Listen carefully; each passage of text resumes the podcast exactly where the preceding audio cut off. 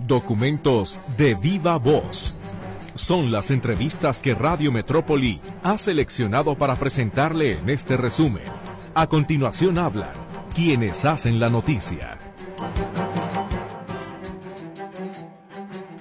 ¿Qué tal? Bienvenido a la información de fin de semana. Muchas gracias por acompañarnos. En los controles técnicos, mi querido César Preciado. ¿Todo bien, César? Muchas gracias por acompañarme en esta hora de información y en los micrófonos su servidora Griselda Torres Zambrano. Tenemos temas interesantes que abordar con usted que sí, efectivamente ya los escuchamos a lo largo de la semana, pero hay, por ejemplo, una entrevista con Surya Palacios. Estaremos tomando o recapitulando las 20 reformas constitucionales que presentó el presidente Andrés Manuel López Obrador. ¿Cuál es la óptica de ella como abogada y periodista? Le invitamos a que continúe con nosotros y comenzamos, como ya es costumbre, con la efeméride musical que nos presenta Mercedes Altamirano y su equipo de producción.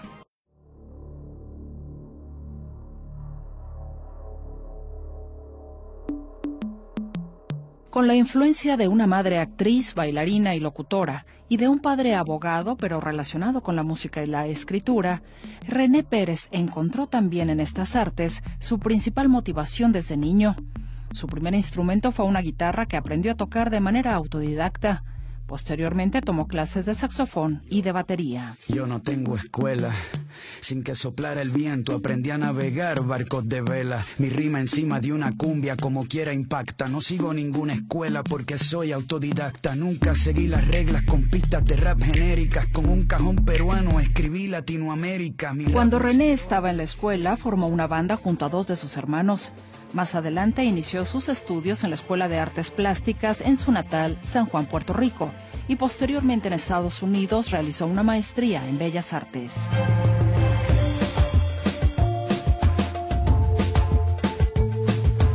Al regresar a Puerto Rico, todo apuntaba que se dedicaría a los medios audiovisuales.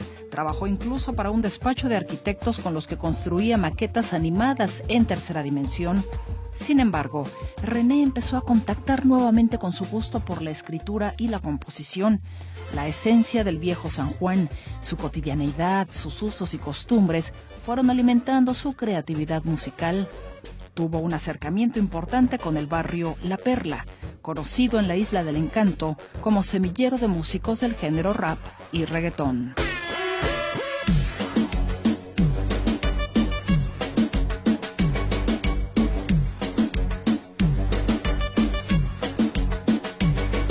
Con la espina dentro de abrazar nuevamente la música, René le pide ayuda a su hermanastro Eduardo Cabra para que lo apoye con la música.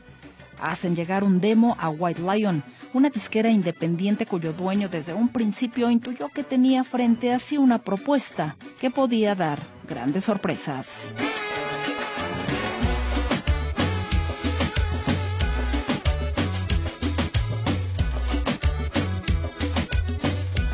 Bajo el nombre de Calle 13 como agrupación, aparece en 2005 el sencillo Se vale Toto y se volvería un rotundo éxito en Puerto Rico. Dale vuelta 360, tú te vas rápida, ligera, suave, lenta. Dale vuelta, quiero bailar contigo. Déjame chuparte el ombligo, regálame un poquito el trigo. Contigo quiero tener un par de hijos en noviembre de ese mismo año publican un nuevo sencillo, Atrévete TT, mismo que les daría el éxito internacional. Atrévete, TT, destápate,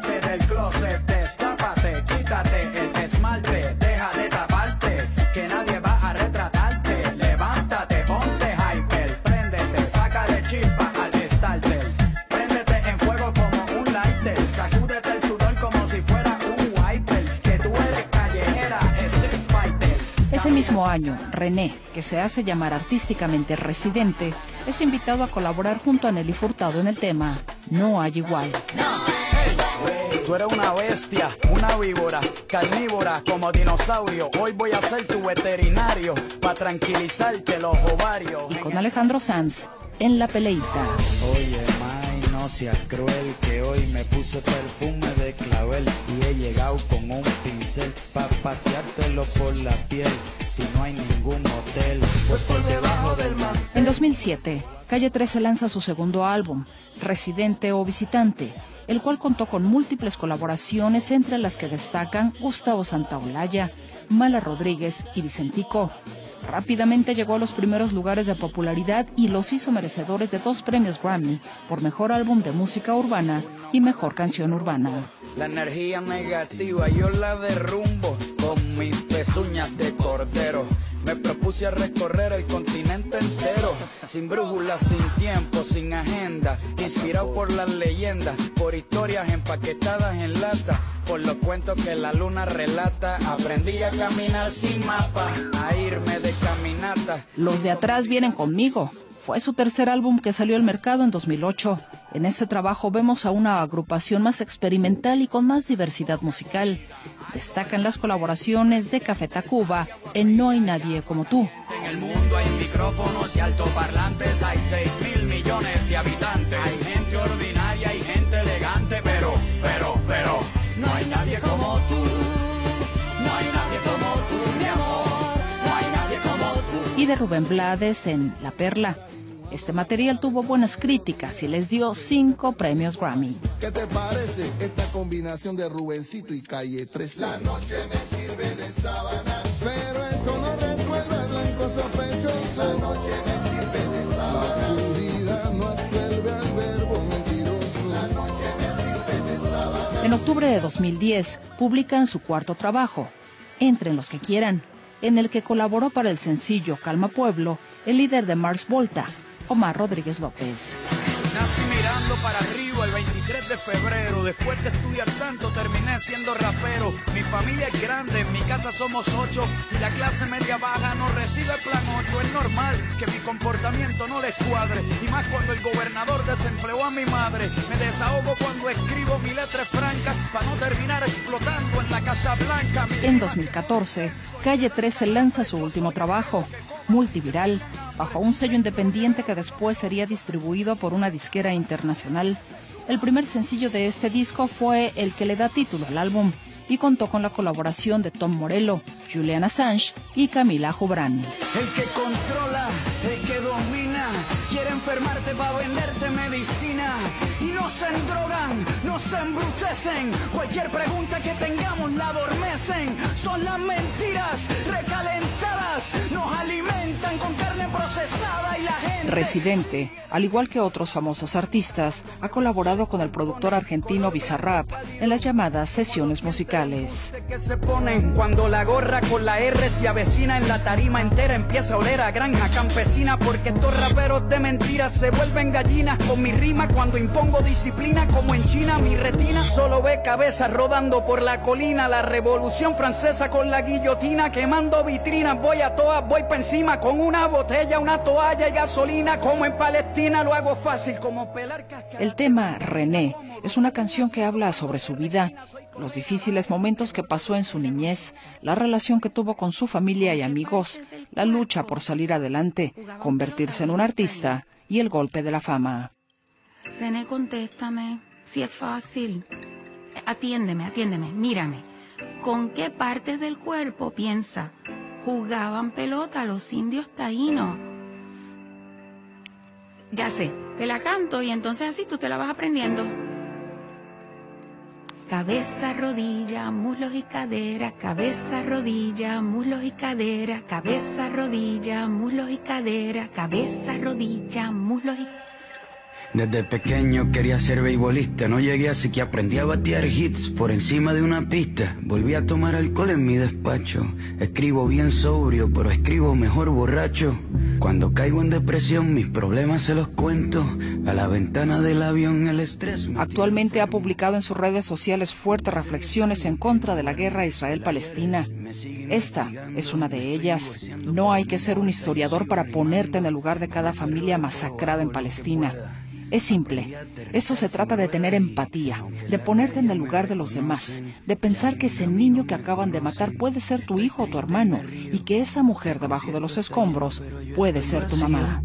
En la industria de la música todo es mentira, mi hijo tiene que comer, así que sigo de gira. Solo me queda lo que tengo, no sé pa' dónde voy, pero sé de dónde vengo. Me crié con Christopher, mi pana, tiramos piedras. Él es René Pérez, residente, y hoy 23 de febrero cumple 46 años.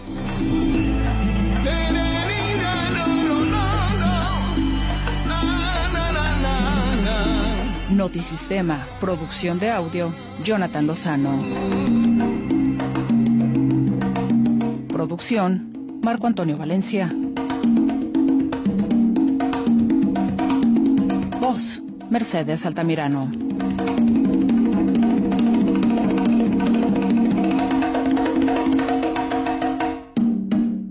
Regresamos después de la pausa.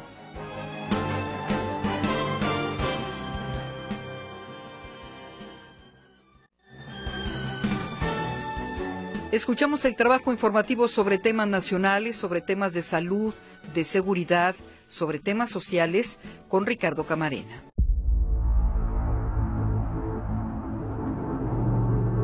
El proceso electoral está en marcha.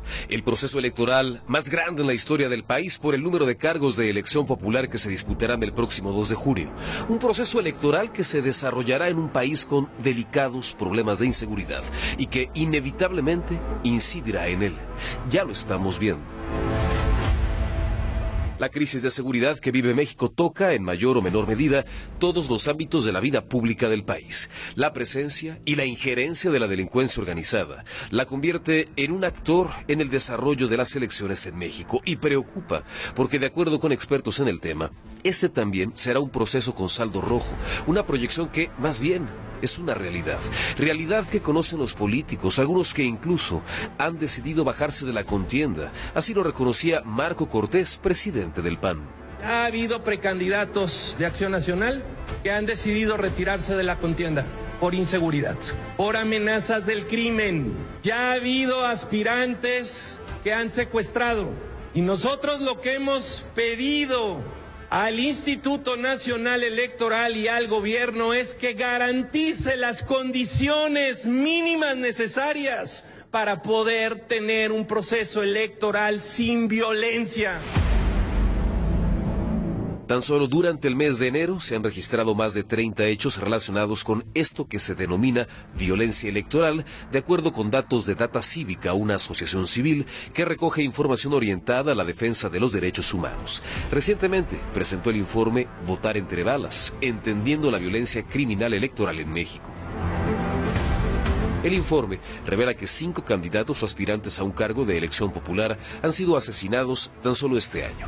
Una cifra que se incrementa si se suma a esta contabilidad las agresiones perpetradas también contra servidores públicos. Pero desde el gobierno federal se percibe una realidad distinta. Una realidad en la que no hay violencia, hay calma, hay un proceso electoral tranquilo, decía el presidente de México, Andrés Manuel López Obrador. Hasta ahora van muy bien las cosas, no hay agresiones, no debe de haber ningún tipo de agresiones, se puede llevar a cabo la elección presidencial, todas las elecciones de manera pacífica.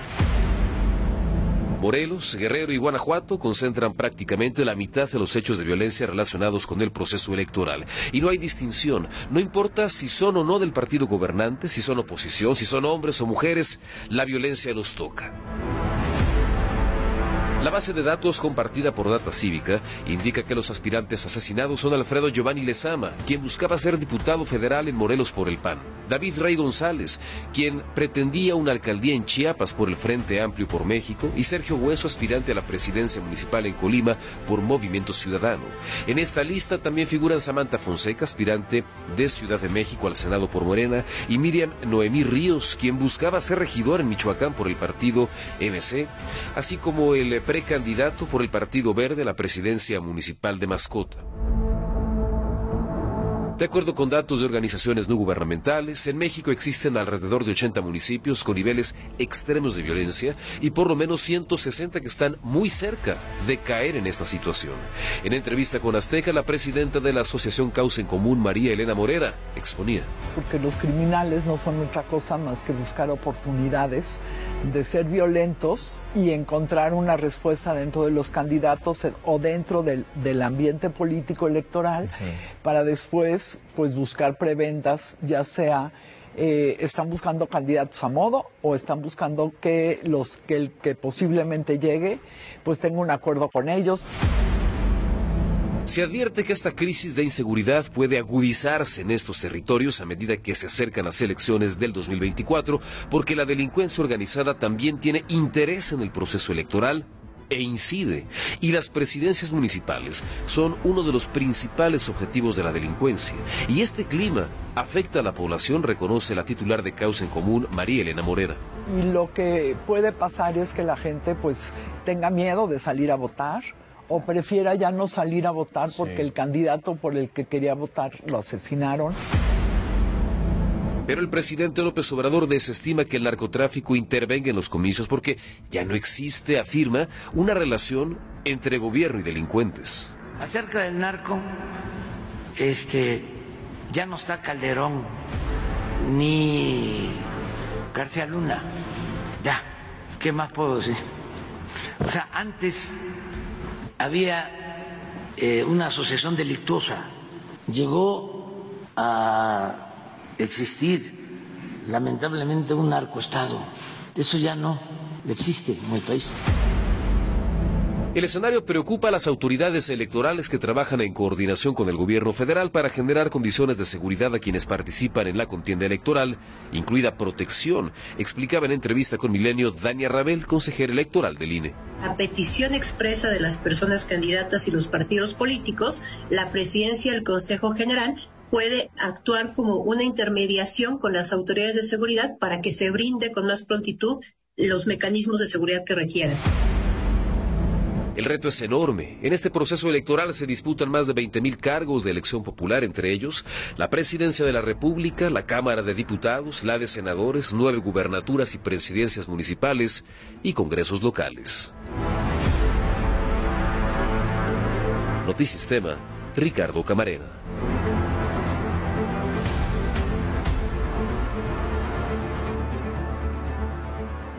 Una pausa y también regresaremos para comentarle un tema de suma importancia, el presupuesto constitucional para la Universidad de Guadalajara.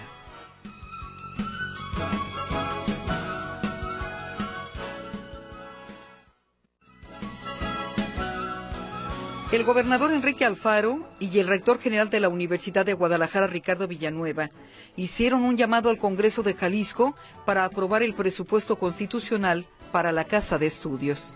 Escuchemos parte del mensaje. Y eso significa que por lo menos necesitamos 50, 60 mil butacas más en nivel superior. El presupuesto constitucional va a garantizar que Jalisco sea el primer estado que cumpla la meta. Y ya no estaremos ni tú ni yo. Es correcto. Pero, pero, pero en 10 años eh, podremos a lo mejor regresar a este Paraninfo muy contentos a decir, Jalisco está haciendo su tarea, Jalisco invirtió a su universidad como lo ha hecho. Y, Jalisco tiene la mejor universidad pública de México. Eso es lo que vamos a poder decir en 10 años. Y, yo creo que el, Congreso tiene toda la disposición. Yo he escuchado en las fuerzas políticas voluntad, pero estamos en medio de un proceso electoral. No podemos ser eh, ajenos a esta realidad. Eso complica las cosas.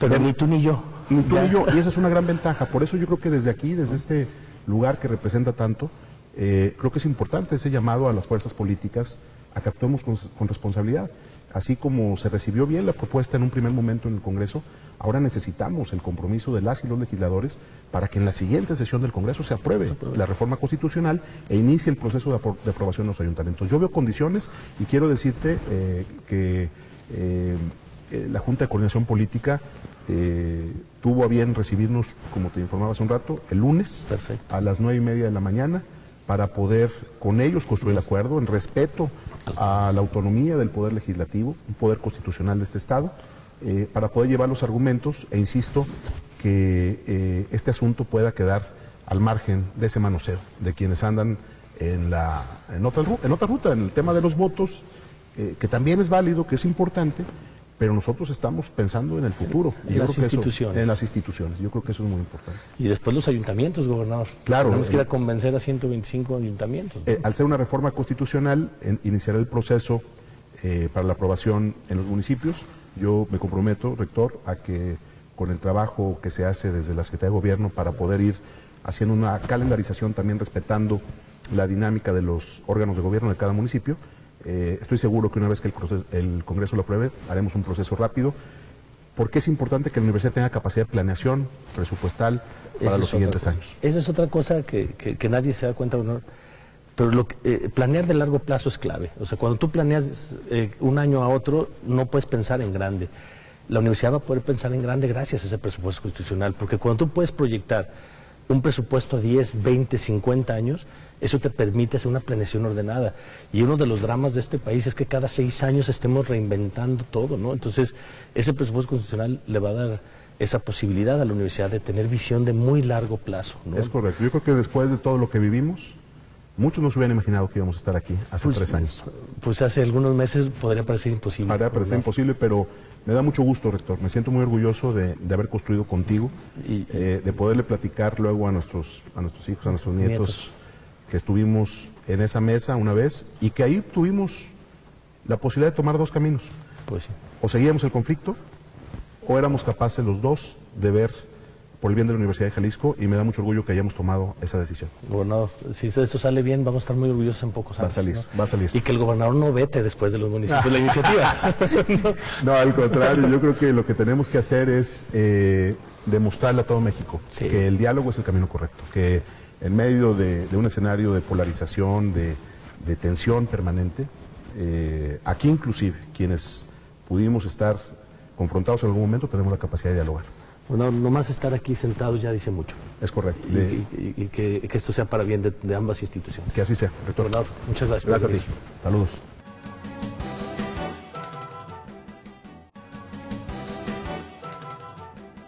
Bueno, ya se lo había adelantado. Escuchamos el análisis, la conversación esta semana con Surya Palacios. Ella es abogada, periodista y nos habla sobre las 20 reformas constitucionales que propuso el pasado 5 de febrero el presidente López Obrador. Pues comienza Surya la presentación, o más bien arranca, digamos, la, desde la presentación el debate sobre estas eh, propuestas de ley con las que el Ejecutivo Federal pretende, dice, hacer cambios significativos y particularmente, pues uno de sus objetivos es, dicen ellos, transformar el Poder Judicial, pero estamos realmente hablando de una transformación o solamente de una modificación a modo para beneficio de quien está en este momento en la presidencia de la República.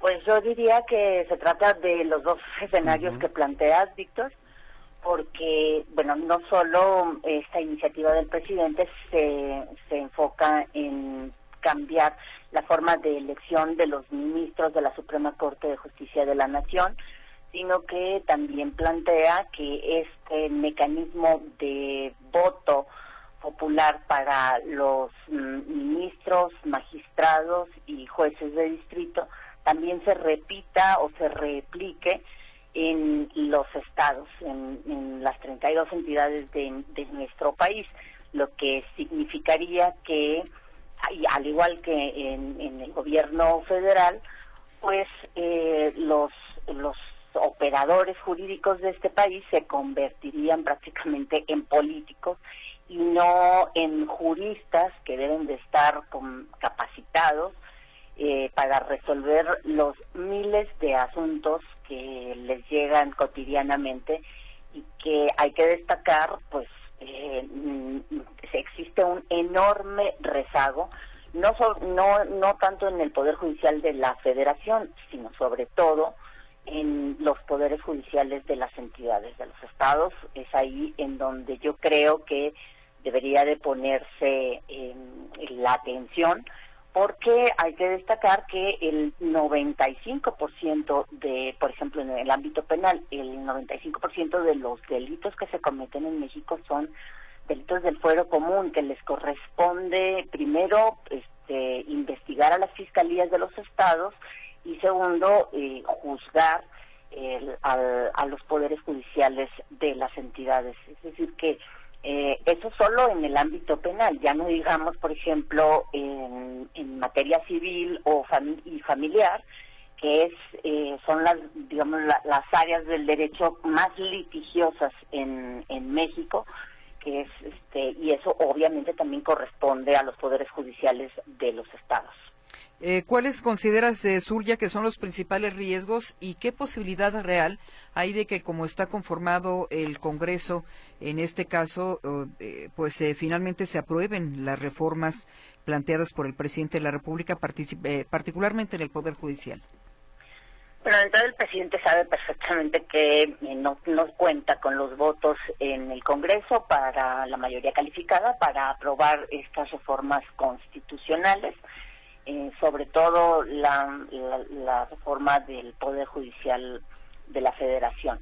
Em, quizá algunas otras este, pudiera también este, haber alguna negociación en el Congreso con los partidos de oposición y con este, sobre todo con Movimiento Ciudadano que ha manifestado que una parte de la del, paquete de iniciativas de reforma constitucional del presidente sí estaría de acuerdo, ¿no? Sobre todo eh, se hablaba mucho del, del tema de las pensiones, ¿no? Este, ahí podría, digamos, sí eh, haber posibilidades de aprobación. En este caso, pues eh, evidentemente se trata de una iniciativa que tiene carácter electoral eh, porque sirve de dos vías.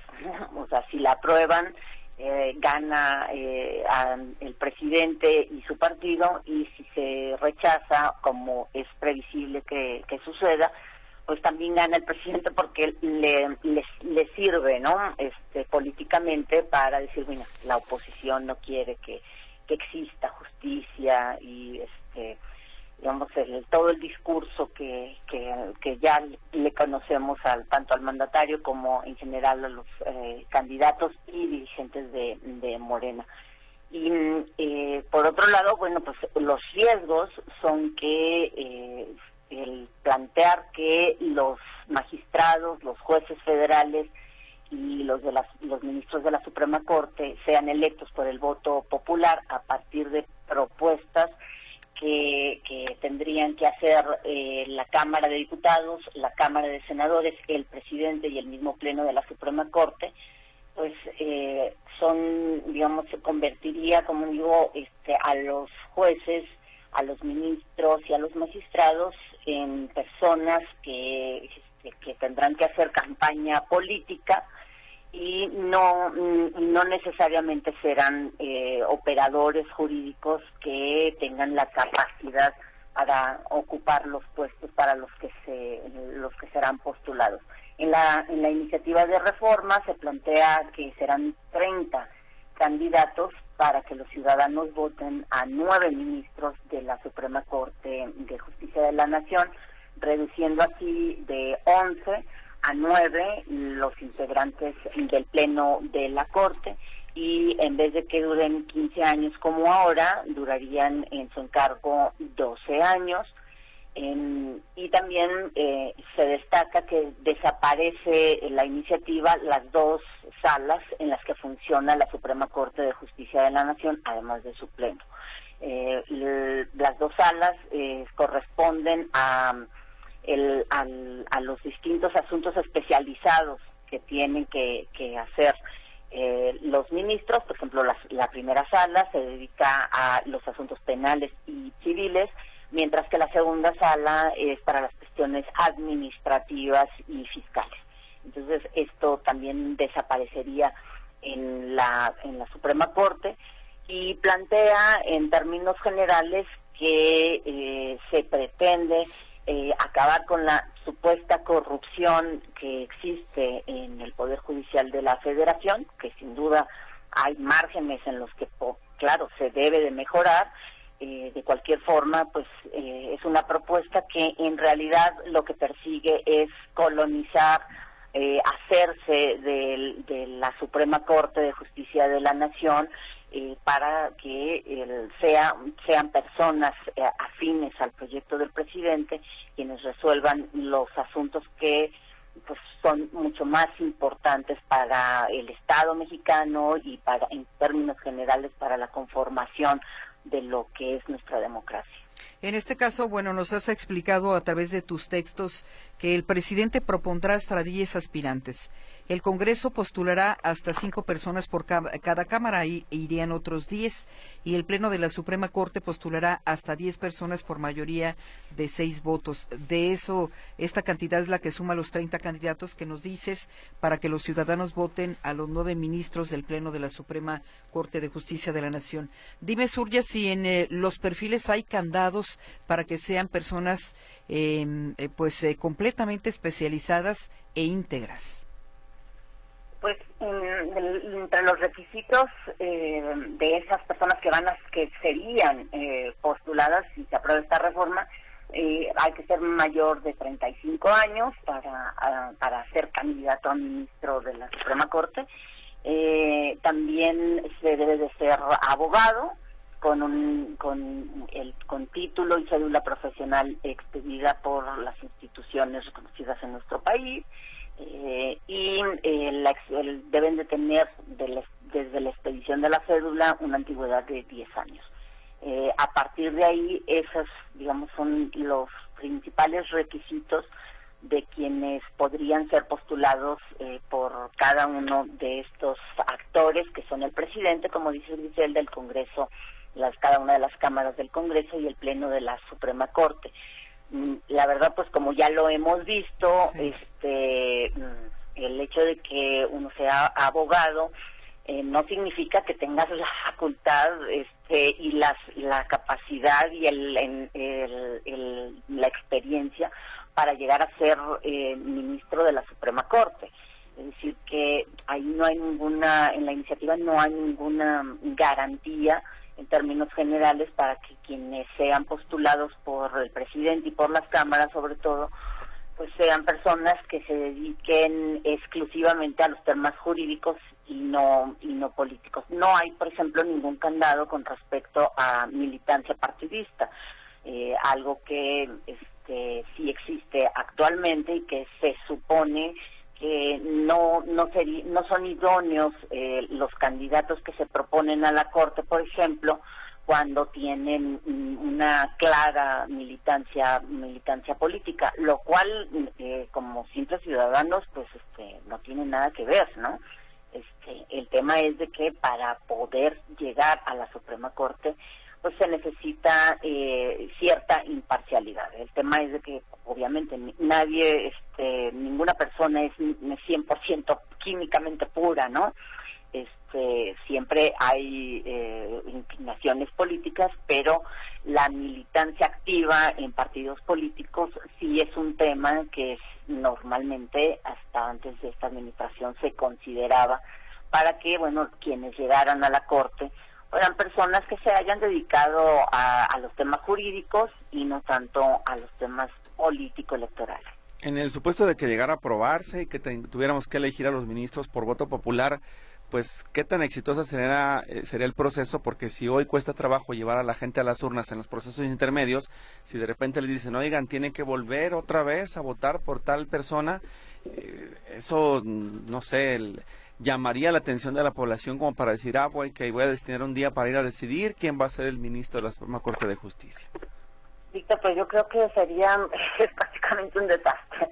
eh, o sea, ¿cómo vas a, a, elegir a, alrededor de, pues, de 40 mil eh, integrantes del Poder Judicial de la Federación? Normalmente esto se centra pues, en las figuras de los ministros del máximo tribunal del país, la Corte pero la propuesta plantea que sean electos los jueces y los, los jueces y los magistrados también del Poder Judicial de la Federación y que esto se replique en todas las entidades, en cada uno de los poderes judiciales locales. Entonces, o prácticamente eh, estás hablando de mm, decenas de miles de funcionarios que serían sustituidos por este mecanismo de voto popular. En la iniciativa el presidente pone como ejemplo a Bolivia, que elige desde 2011, mm, mediante el voto ciudadano, a los integrantes de su Tribunal Constitucional y también a los magistrados de segunda instancia, no así a los jueces. El tema es que en Bolivia es un país de 12 millones de, habitantes, cuyo tribunal constitucional recibe eh, alrededor de, de 100 casos eh, cada año. En, en, este país, la Suprema Corte de Justicia de la Nación recibe más de 3.000 casos que tiene que resolver todos los años y ni hablemos de lo que recibe cada uno de los poderes judiciales en las entidades, porque como digo, la mayoría de los casos que se llevan ante jueces y tribunales, pues son de carácter local.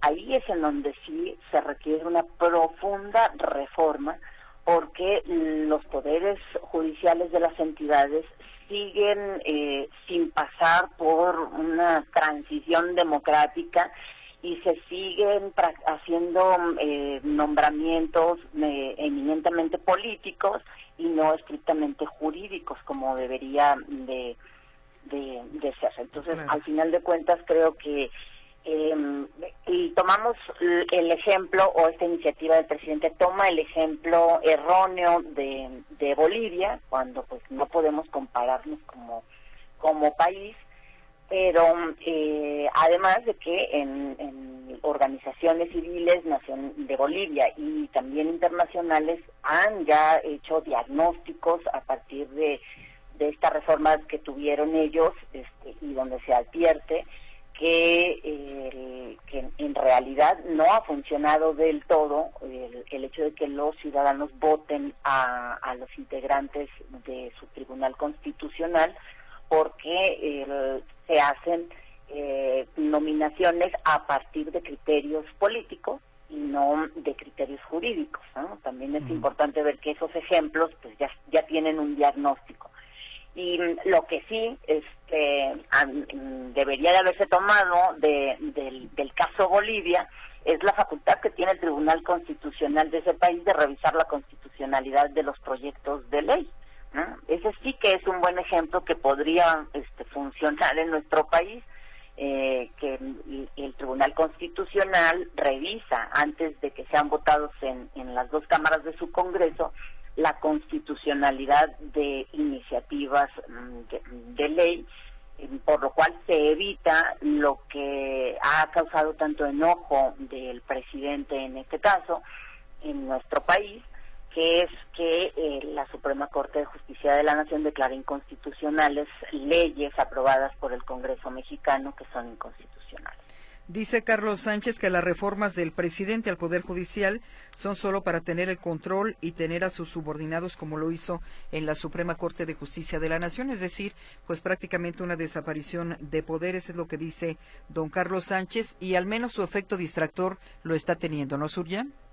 Sí, sí, sí, de eso se trata, de de colonizar a la, a la Suprema Corte de Justicia de la Nación, de tener eh, ministros del máximo tribunal del país a modo, porque em, porque esta Corte le, le ha rechazado en innumerables ocasiones eh, al presidente pues reformas legislativas que eh, violaban eh, abiertamente la Constitución. Y ahí no es, no es una cuestión de que, de que, es que la Constitución también se interpreta.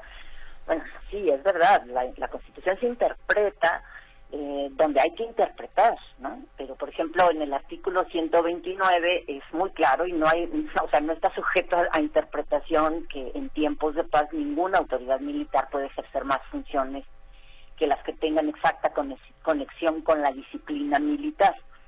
Ahí, mm, sabiendo leer, no, no cabe la interpretación. Por lo cual, por ejemplo, la Corte declaró inconstitucional que la Guardia Nacional eh, estuviera a cargo o adscrita eh, a la Secretaría de la Defensa Nacional. Porque ahí sí que no hay, no hay interpretación. Volvemos después de la pausa.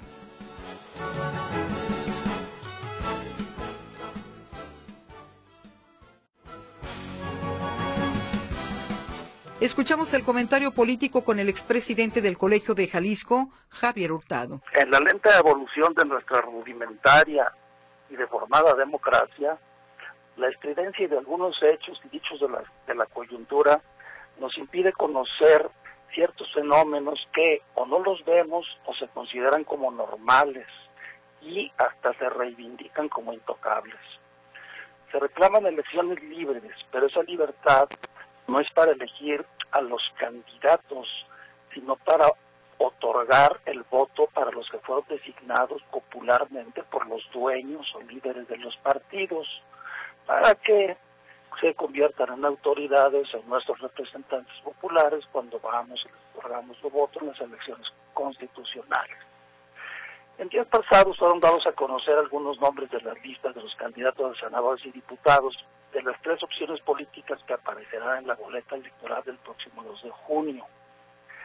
La verdad que el análisis de esas listas pues da para mucho y yo creo que es insuficiente sería abusar del tiempo de ustedes porque podría llevarnos hasta una hora analizarles a detalle todas ellas. Pero tan solo permítanme mencionar dos casos de cada partido que me parecen muy representativos y además para buscar pues la equidad entre las menciones que haga de cada una de estas opciones políticas. Empecemos por el PAN. Por ejemplo, ahí aparece Miguel Ángel Yunes Márquez, hijo del exgobernador de Veracruz, Miguel Ángel Yunes Linares. Este Miguel Ángel Yunes Márquez será diputado federal. Asimismo, el Partido Acción Nacional postuló a David Alejandro Cortés Mendoza, que actualmente es diputado local en Michoacán y es dirigente del hermano, es hermano, perdón, del dirigente nacional del PAN, Marco Cortés, que se autodesignó para ser próximo senador, Marco Cortés. Bueno, pues su hermano pasa de diputado local de Michoacán y va a ser diputado federal. Así las cosas. Bueno, en el PRI pues tampoco cantan mal las rancheras. También allí, por ejemplo, pues el presidente del partido, conocido como Alito, también se autopropuso como futuro senador, él mismo se autodesignó como candidato a senador y metió a su sobrino Cristo, Cristian Castro Bello para que sea diputado federal, plurinominal, asegurado. Asimismo, lo que es una perla, sin lugar a dudas, lo que, lo que ocurre ahí en el PRI. El exgobernador de Sonora y ex líder nacional del PRI, Manlio Fabio Beltrones, regresa por sus fueros de muchos, después de muchos años de estar ausente de la vida política. Bueno, pues va de senador. Y su hija Silvana, que actualmente es senadora, va a pasar del, Senado a la Cámara de Diputados por la vía plurinominal. Habrá que resaltar que Silvana Beltrones es esposa de Pablo Escudero, que a su vez fue senador antes que ella y ha sido diputado federal anteriormente. Vayamos al caso de Morena. Allí también el dirigente eh, nacional de ese partido, igual como lo hiciera en el PAN, Marco Cortés y en el PRIALITO, acá en Morena, Mario Carrillo, designó a su primo, Mario Carrillo Cubillas, para que sea una vez más diputado federal, porque ya lo es y va por la reelección. Asimismo, un caso sin duda alguna muy eh, polémico que se da en el Partido Morena y la, la coalición pues que está aglutinada en torno a él, es el de Luis Miranda Barrera, hijo de Luis Miranda Nava, compadre de Enrique Peña Nieto, y él va de candidato a diputado federal, o sea, el hijo de un exprimista. Hay muchísimos casos más, como les digo, pero sería muy largo y sería abusar del tiempo. Simplemente estoy retomando los más importantes. Y bueno, en el caso del, Movimiento Ciudadano, pues no escapa de esta lógica. Eh, el, dueño, presidente de ese partido, eh, Dante Delgado, metió a su hijo Dante Delgado Morales para que vaya de candidato a senador por Veracruz. Sí, así, así mismo. Y bueno, no puede dejar de mencionarse en el caso del Movimiento Ciudadano el desaguisado de que la esposa del gobernador en funciones de Nuevo León sea candidata a presidenta municipal del Ayuntamiento de Monterrey. Insisto, son muchísimos casos más, pero sería muy largo esto. He mencionado algunos de los más importantes y en un número similar a las menciones que he hecho por cada opción política. Así las cosas, para defender la democracia en ocasiones se termina defendiendo a los partidos, a los partidos políticos, sus dueños o líderes y sus excesos. Eh, y muchas veces la aparente alternancia política en las estructuras gubernamentales no es entre partidos políticos, sino de familias que brincan de un partido a otro para mantenerse en el poder. Y, y de estos casos hay muchísimos. En otros casos no existe el tal relevo generacional en la política o la paridad de género tan llevada y traída en la actualidad, sino que son los descendientes de viejos políticos o las esposas o concubinas de políticos en activo los que son postulados para los cargos en su partido original o en otro y se venden como cuota de jóvenes o cuota de género. De tal manera que creo que uno de los grandes vacíos en nuestra muy incipiente democracia, pues es regular esta situación. En otros países está prohibido terminantemente, por ejemplo, que las esposas de los presidentes de la República o sus parientes puedan ser postulados al cargo durante el ejercicio de ellos, e igual con otros funcionarios en su ejercicio. En México no existe nada de esto. Nada más está prohibido en la ley federal de, responsabilidades administrativas de los servidores públicos el asunto del nepotismo, pero opera solamente para designaciones en el ámbito de la administración pública. En el caso de los partidos no existe absolutamente nada, no existe ninguna restricción para que puedan postular a su hermano, a su padre, a su madre, a su compadre, a su concubina o a su esposa, a sus nietos o a quien quieran. Creo que una gran asignatura pendiente y que debe de regularse y legislarse en la Ley General de Partidos es la prohibición de que políticos, líderes partidarios o personas con lazos de parentesco con políticos en activo puedan ser postuladas a un cargo de elección popular. Ese es mi comentario. Yo agradezco mucho la atención de ustedes. Con esto llegamos al final del programa. Muchas gracias por habernos acompañado. César, que descanses. Toma, digamos, respira para tomar pilas y energía y comenzar la próxima semana con todo el ánimo del mundo. A usted muchísimas gracias por habernos acompañado en esta hora de información. Soy su servidora Griselda Torres Zambrano. Que tenga un bonito fin de semana. Descanse.